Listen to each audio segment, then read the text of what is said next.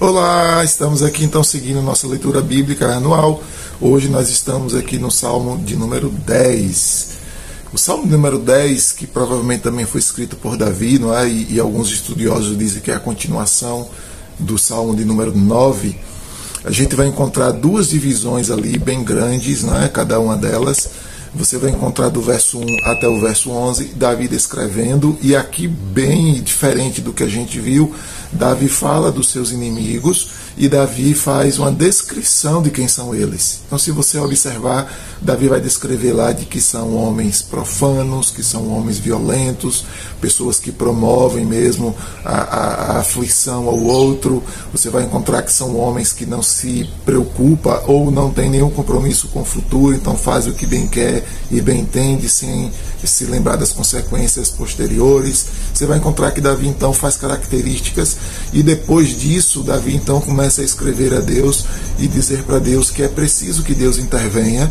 É? E a argumentação de Davi também lá do verso 12 ao verso 18 é dizer e mostrar para Deus de que só Deus pode intervir para proteger e livrar um povo que é pobre, não é? Muito provavelmente essa, essa ideia de pobre não é só financeiro, mas alguém que não tinha condição nenhuma de batalha, de guerrear, de lutar contra esse inimigo. Ah, Davi também vai expressar e vai dizer de que Deus é um Deus de justiça e Deus não se permite ah, que, com que alguém poderoso humilhe, maltrate, despreze alguém. E Davi apela também, claro, a, dizendo de que é, o, é, que é o povo de Deus que está sendo ali humilhado, maltratado por um inimigo poderoso e que somente o poder e a intervenção de Deus poderia ajudá-lo nesse sentido. Então é um salmo onde Davi descreve características do inimigo e ao mesmo tempo clama a Deus porque essas características são muito grandes e muito poderosas sobre então a capacidade que o povo tem.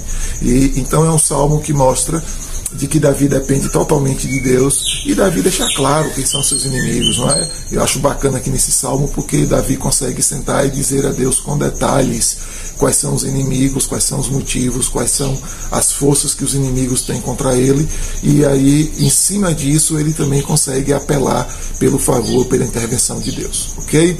Então, me segue que eu te ensino pelo caminho. E eu quero te lembrar o seguinte: eu faço esses vídeos para te ajudar a entender o salmo, mas é importantíssimo que você também leia todo o texto, né?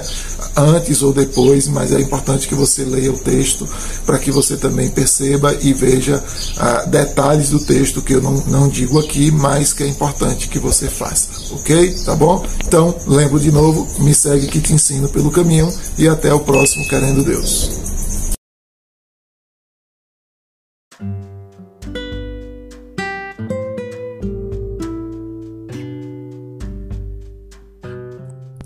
Roberto Sóstenes, pastor na Igreja Batista de Barra, no oeste da Bahia.